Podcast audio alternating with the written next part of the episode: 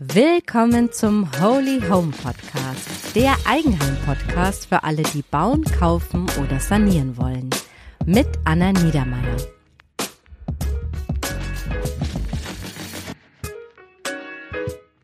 Hallo und herzlich willkommen zum Holy Home Podcast.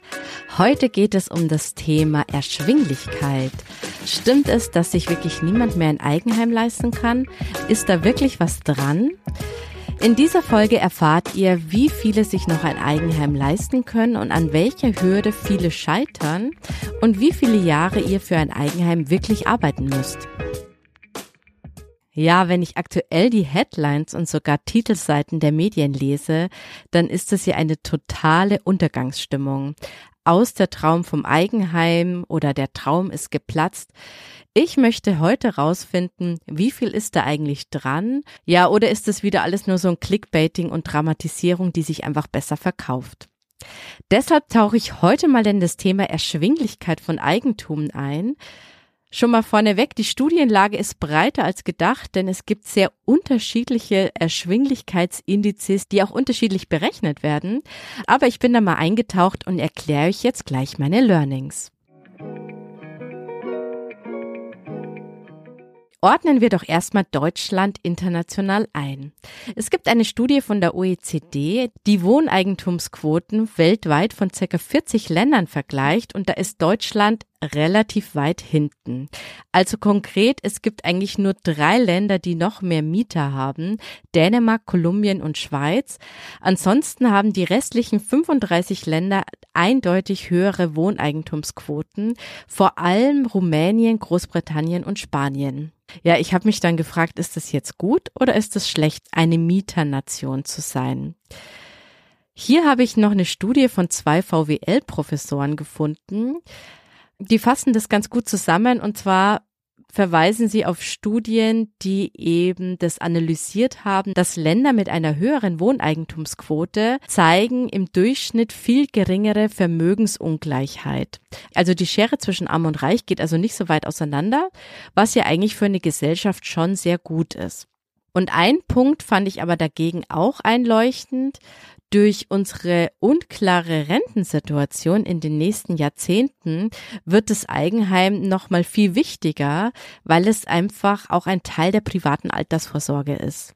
Auch wenn wir neben dem Haus noch flüssiges Geld zum Leben brauchen, das sage ich ja immer wieder, aber wir sparen uns die Kaltmiete. Und zudem sind wir ja auch unabhängiger, uns kann keiner auf Eigenbedarf so mit 70 Jahren rausklagen. Also im Alter kann Wohneigentum auch ein Stück Sicherheit geben, weil wir ja wirklich keine Ahnung haben, wie das mit der Rente mal wirklich ausgeht. Also so zusammengefasst würde ich sagen, es muss jetzt nicht jeder zwingend eine Wohnung oder ein Haus kaufen, aber eine gute Mischung von Mietern und Eigenheimbesitzern ist jetzt für die Gesellschaft eigentlich schon ganz gut. Aber jetzt kommen wir zum Thema Erschwinglichkeit. Also was bedeutet eigentlich erschwinglich? Eine Immobilie ergilt dann als erschwinglich, wenn der Kaufpreis durch eine bestimmte Anzahl von Jahreseinkommen abbezahlt werden kann. Und da gibt es jetzt ganz unterschiedliche Studien dazu. Nehmen wir jetzt die Studie von den VWL-Professoren Hiller und Lerbs, dann waren 2021 bundesweit im Durchschnitt acht Jahreseinkommen nötig, während es vor zehn Jahren noch fünf Jahreseinkommen waren. Also die Löhne sind weniger stark gestiegen als die Immobilienpreise. Insofern ist die Erschwinglichkeit schwieriger geworden. Also das bedeutet konkret, angenommen, ihr gebt jetzt 25 Prozent eures Jahreseinkommens für die Raten eures Hauses aus. 25 Prozent ist da ein realistischer Wert in den Metropolen. Auf dem Land ist es meist ein bisschen weniger, so zwischen 15 und 20 Prozent. Aber nehmen wir doch jetzt mal zum Rechnen die 25 Prozent. Ja, und man braucht durchschnittlich acht Jahreseinkommen. Dann müsst ihr quasi 32 Jahre lang euren Kredit abbezahlen. Seid ihr jetzt gerade 30, dann schafft ihr es bis 62 Jahren das Haus abzubezahlen. Diese Rechnung hat aber noch einen kleinen Haken. Die schaut sich nämlich nur die Preis- und die Einkommen an, aber nicht die Zinsen. Also es kommen hier bei dieser Rechnung noch die ganzen Zinsen on top und dann wird es schon schwieriger mit dem Abbezahlen bis zur Rente. Auch ImmoScout hat eine Studie aktuell zur Erschwinglichkeit gemacht und hat sich vor allem regional genauer angeschaut. Und das Ergebnis ist, dass man in München 14 Jahreseinkommen braucht. Ja, und auf der anderen Seite in Sachsen-Anhalt nur 2,9 Jahreseinkommen. Also die Spaltung ist regional extrem weit auseinander. Ja, und bei den großen Metropolen sind es so durchschnittlich elf Jahreseinkommen, die man braucht. Also die Erschwinglichkeit ist in Summe schwieriger geworden, aber es trifft vor allem die Metropolen. Bleiben wir bei dem Beispiel von vorher, ergibt also wieder 25 Prozent eures Jahreseinkommens für die Tilgung eures Hauses aus, dann braucht ihr jetzt in den Metropolen bei circa elf Jahreseinkommen schon 44 Jahre, um das Ganze abzubezahlen. Also wenn ihr jetzt 30 seid, dann müsst ihr rein theoretisch bis 74 euer Haus abbezahlen. Also schon erheblich schwieriger. Und auch hier ist es so wie vorher schon gesagt, die Zinsen wurden hier nicht einberechnet. Also das kommt alles nochmal on top. Kommen wir jetzt zum weiteren spannenden Erkenntnis aus der Studie von den Professoren Hiller Lerbs. Die Eigentumsquote sinkt vor allem bei den Jüngeren, den 20 bis 45-Jährigen. Diese waren nämlich 2008 noch bei 32 Prozent und ist jetzt 2020 auf 26 Prozent gesunken. Warum ist das so? Ja, und hier bin ich tiefer in eine andere Studie rein von Empirica, die sich damit beschäftigt, wie viele Menschen sich eigentlich eine Immobilie leisten können. Und die haben festgestellt, dass es im Prinzip zwei finanzielle Hürden gibt, die man überwinden muss. Das erste ist eine Einkommenshürde. Also man muss genügend Einkommen haben. Das schaffen laut der Studie 2021 noch 43 Prozent äh, der Mieterhaushalte im Alter von 30 bis 44 Jahre. 2011 waren es aber noch 53 Prozent, also 10 Prozent mehr. Ja, und das liegt vor allem daran, dass eben auch die Tilgungsbeiträge durch die höheren Preise höher wurden und somit schaffen einfach weniger diese Einkommenshürde. Es wäre jetzt total spannend, wenn diese Studie jetzt aktualisiert werden würde. Denn das war ja das Ergebnis vor der Zinswende. Jetzt ist ja der Wert sicher nochmal extrem runtergegangen, weil ja die Zinsen so hoch wurden. Aber spannend ist eben, dass es noch eine zweite größere Hürde ist, und zwar die Eigenkapitalshürde. Schon 2021 waren es nur noch sechs Prozent der Mieterhaushalte im Alter von 30 bis 44 Jahren, die genügend Eigenkapital im mittleren Segment mitbringen. Also die meisten haben einfach nicht das nötige Eigenkapital von durchschnittlich 30 Prozent und können sich das daher wegen dem fehlenden Eigenkapital kaum noch leisten. Warum ist es jetzt so? Natürlich sind da vor allem die enormen Preissteigerungen schuld, denn die Preise sind ja laut dem Häuserpreisindex in den letzten zehn Jahren durchschnittlich um 84 Prozent zugelegt. Das heißt jetzt ganz konkret an einem Beispiel, hätte eine Wohnung 2010 noch 100.000 Euro gekostet, dann musste man 30.000 Euro Eigenkapital mitbringen. Zehn Jahre später hat die gleiche Wohnung mittlerweile schon 184.000 gekostet und da musste man schon 55.000 Euro Eigenkapital mitbringen. Und wie ihr wisst, kosten Häuser aktuell jetzt locker über 300.000 Euro. Also ihr braucht schon mal mindestens 100.000 Euro Eigenkapital, um überhaupt jetzt so ein durchschnittliches Haus zu finanzieren. What the fox? Wie bitte? Das ist ja krass. Und genau da ist das Problem. Die meisten haben einfach zu wenig gespart, um so viel Eigenkapital mitbringen zu können. Ja, und leider sind es nur noch die vermögendsten 10 Prozent der Mieterhaushalte im Alter zwischen 30 und 45 Jahren, die überhaupt ein Vermögen über 80.000 Euro haben. Also schaffen eben nur noch durchschnittlich 6 Prozent aller Mieter in dieser besagten Altersstufe diese Eigenkapitalshürde. 6 Prozent. Also andersrum nochmal, 94 Prozent aller Mieter schaffen es nicht. 94 Prozent. Das ist doch echt verdammt viel, oder? Das finde ich jetzt schon mal echt eine krasse Aussage. Die hat's echt in sich. Und hier habe ich jetzt nochmal Herrn Rainer Braun von Empirica selber dazu. Es gibt im Prinzip zwei Hürden, die ich überwinden muss, wenn ich äh, Wohneigentümer werden will. Die eine Hürde ist die, ich brauche ausreichend Einkommen, damit ich Zins und Tilgung an die Bank jeden Monat bezahlen kann. Ja, und das Ergebnis ist, es waren im Zeitraum 2011 bis 17 immer gut die Hälfte, fast 60 Prozent, äh, die an dieser Einkommenshürde gar nicht scheitern. Jetzt sind es nur noch 43 Prozent im Jahr 2021, die die Einkommenshürde schaffen, aber ist ja immer noch fast die Hälfte. Das heißt, äh, es ist eigentlich kein großes Problem, äh, Zins und Tilgung zu bezahlen für die Masse der jungen Mieterhaushalte, wenn sie es denn wollen. Aber, und das haben Sie jetzt vielleicht ja, wenn Sie sich mal um eine Finanzierung gekümmert haben, auch schon gemerkt, die Bank sagt in der Regel, wir wollen auch Eigenkapital sehen. Ich habe hier mal unterstellt, dass man 30 Prozent Eigenkapital braucht. Warum? 10 Prozent Nebenkosten, 20 Prozent, die die Bank sehen will, macht eben 30 Prozent Eigenkapital, die ich bezogen auf den Kaufpreis zeigen muss.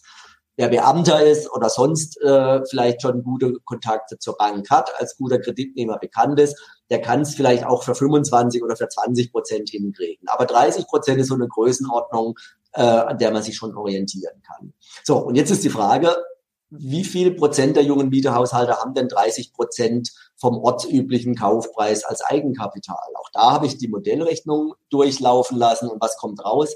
Im Jahr 2011 waren es noch 11 Prozent, die sich, die so viel Eigenkapital gehabt hätten, rein rechnerisch. Aber jetzt ist es nur noch halb so viel. Jetzt sind es nur noch 6 Prozent, die sich eine ortsübliche Immobilie, da wo sie wohnen, leisten können, in dem Sinne, dass sie ausreichend Geld angespart haben. Also man sieht, die Einkommenshürde ist ein bisschen schwieriger geworden, aber kein allzu großes Problem. Aber die Eigenkapitalhürde, das ist das große Problem. Klar, die Preise haben sich in den letzten zehn Jahren in vielen Regionen verdoppelt. Das Eigenkapital hat sich nicht verdoppelt. Ne? Wir äh, haben nicht so viel mehr sparen können die letzten Jahre, dass wir plötzlich doppelt so viel Geldvermögen haben wie junge Leute vor zehn Jahren. Also scheitern viele daran. Ja, in meinen Worten, nur 6 Prozent können sich eine Immobilie leisten, 94 Prozent schaffen es nicht. Mieter sein und bleiben ist bei vielen also nicht freiwillig. Also regional geht es sehr, sehr weit auseinander. Und die Studie ist jetzt auch schon zwei Jahre alt. Also nach der Zinswerte können meines Erachtens die Werte nur noch noch schlechter sein. Aber wie gesagt, das Thema Zinsen wurde gar nicht so richtig in diesen anderen Berechnungen am Anfang einbezogen, weil man sich immer nur das Kaufpreis zum Einkommen angeschaut hat. Anders hat es jetzt die Studie von der Deutschen Bank gemacht. Die haben hier einen Erschwinglichkeitsindex berechnet, in den auch die Zinsen mit einkalkuliert wurden. Und die sehen die ganze Lage etwas entspannter, denn Eigenheim war schon immer nicht für alle erschwinglich, denn früher waren ja die Bauzinsen auch extrem hoch. Also laut der Deutschen Bank normalisiert sich die Erschwinglichkeit wieder und damit will sie sagen, die letzten zehn Jahren waren eine absolute Ausnahme. Davor konnte sich ein Eigenheim auch schon nicht jeder leisten. Also das Wort Mieternation ist mir dann so klar geworden, das ist ja auch nicht von ungefähr. Sowas entsteht ja über Generationen.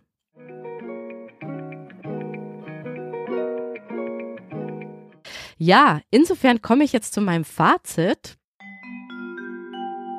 Das Fazit der Woche.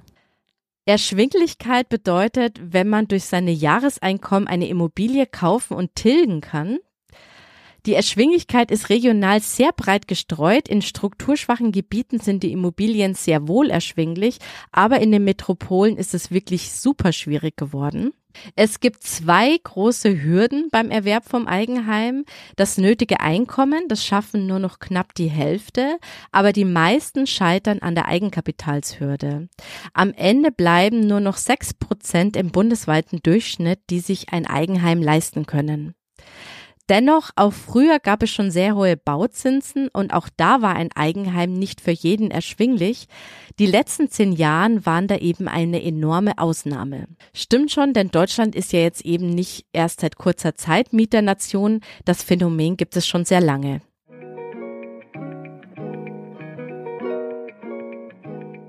Ja, und es gibt auch schon einige Ideen, was man ändern müsste. Und da stelle ich nur ein paar vor. Eine Idee wie jetzt die Senkung der Grunderwerbssteuer, Zuschüsse wie Baukindergeld oder eben mehr Bauland. Die Forderungen sind total breit und ich muss ganz ehrlich sagen, ich kann jetzt auch nicht beurteilen, was da jetzt die beste Idee ist. Aber so viel steht fest, kurzfristig können wir das eh nicht ändern. Ja, und die meisten haben aktuell wahrscheinlich eine Frage von euch im Kopf. Was sollen wir aktuell tun? Und das ist wie immer total schwierig. Ich versuch's mal mit ein paar Tipps. Die Tipps der Woche. Zum einen irgendwie versuchen zu sparen und das Eigenkapital zu erhöhen. Eine Idee, die mir kam, ist, dass man ja auch seinen Riester einsetzen kann als Wohnriester.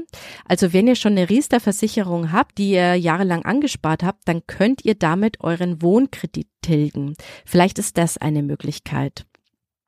Eine zweite, die auch viele schon in Erwägung gezogen haben, ist sich regional zu verändern, also in den Speckgürtel ins Umland gehen oder so richtig raus aufs Land. Vielleicht können auch die Eltern oder Großeltern einen unterstützen, nicht nur finanziell, vielleicht gibt es da auch andere Möglichkeiten, zum Beispiel habe ich jetzt äh, von einer Home Story erfahren, die haben das Grundstück geteilt. Ja, das heißt, die haben einfach ein Haus in den Garten der Eltern reingebaut. Oder bei Svenja an der anderen Home Story, die noch kommt, die haben das Elternhaus übernommen und die Eltern sind in eine Wohnung gezogen. Eine andere Idee ist eben auch das Thema Größe. Also kann man das Ganze vielleicht mit flexibel Einliegerwohnungen kalkulieren und wenn die Kinder groß sind, dann den Kredit schneller abbezahlen. Oder dass man auch überlegt, dass man jetzt fürs Alter eine kleinere Wohnung kauft und bis die Kinder groß sind, die vielleicht sogar nur vermietet und selber auch zur Miete lebt. Also dass man gar nicht sagt, ich muss ein Haus kaufen, in dem ich jetzt lebe, sondern ich kaufe mir meine Wohnung fürs Alter. Ja, Mr. Emma Fox, hast du vielleicht noch ein paar Ideen? Auf alle Fälle. Sensibilisiert euer Umfeld. Motiviert junge Menschen mit 18, 20 Jahren, wirklich gut zu sparen mit einer guten Rendite, um einfach nicht an der Eigenkapitalhürde zu scheitern. Noch eine Idee für die ganz jungen Hörer unter euch. Die erste Immobilie schon viel früher kaufen und dann lieber wieder verkaufen. Das ist nach zehn Jahren steuerfrei, wenn vermietet und nach nur zwei Jahren, wenn man selber drin gewohnt hat. Also, kauft euch gleich mit dem ersten Job eine ganz kleine Wohnung. Nutzt eure Bonität gleich im ersten Job nach der Probezeit. Ihr könnt das immer vermieten. Zum einen lernt ihr schon ganz viel über den Prozess und ihr könnt die dann irgendwann verkaufen und habt dann schon mal mehr Eigenkapital. Ach cool, danke. Ja, das sind ja echt noch coole Tipps. Super. Ja, das war die neue Folge zum Thema Erschwinglichkeit von Eigenheim. Ja, ihr seht schon, das war jetzt nicht ganz so einfach zu verdauen. Wenn euch jetzt interessiert, ob sich generell Wohneigentum lohnt und worauf man bei diesem Vergleich aufpassen muss, der findet in den Show Notes eine neue Analyse von mir. Lohnt sich Wohneigentum überhaupt noch? Einfach da zum Newsletter eintragen und ihr bekommt dann das PDF zum Download zugeschickt. Also gerne eintragen und dann die Analyse lesen. Wenn euch jetzt diese Folge gefallen hat, dann teilt sie doch gerne mit Freunden, die auch gerade über das Thema Haus und Wohnung kaufen nachdenken. Und wer keine frische Folge verpassen will, der kann auch gerne meinen Kanal abonnieren und der sollte auch unbedingt dann die Glocke aktivieren. Also bis zum nächsten Mal. Ich freue mich auf euch. Bis dann. Tschüss.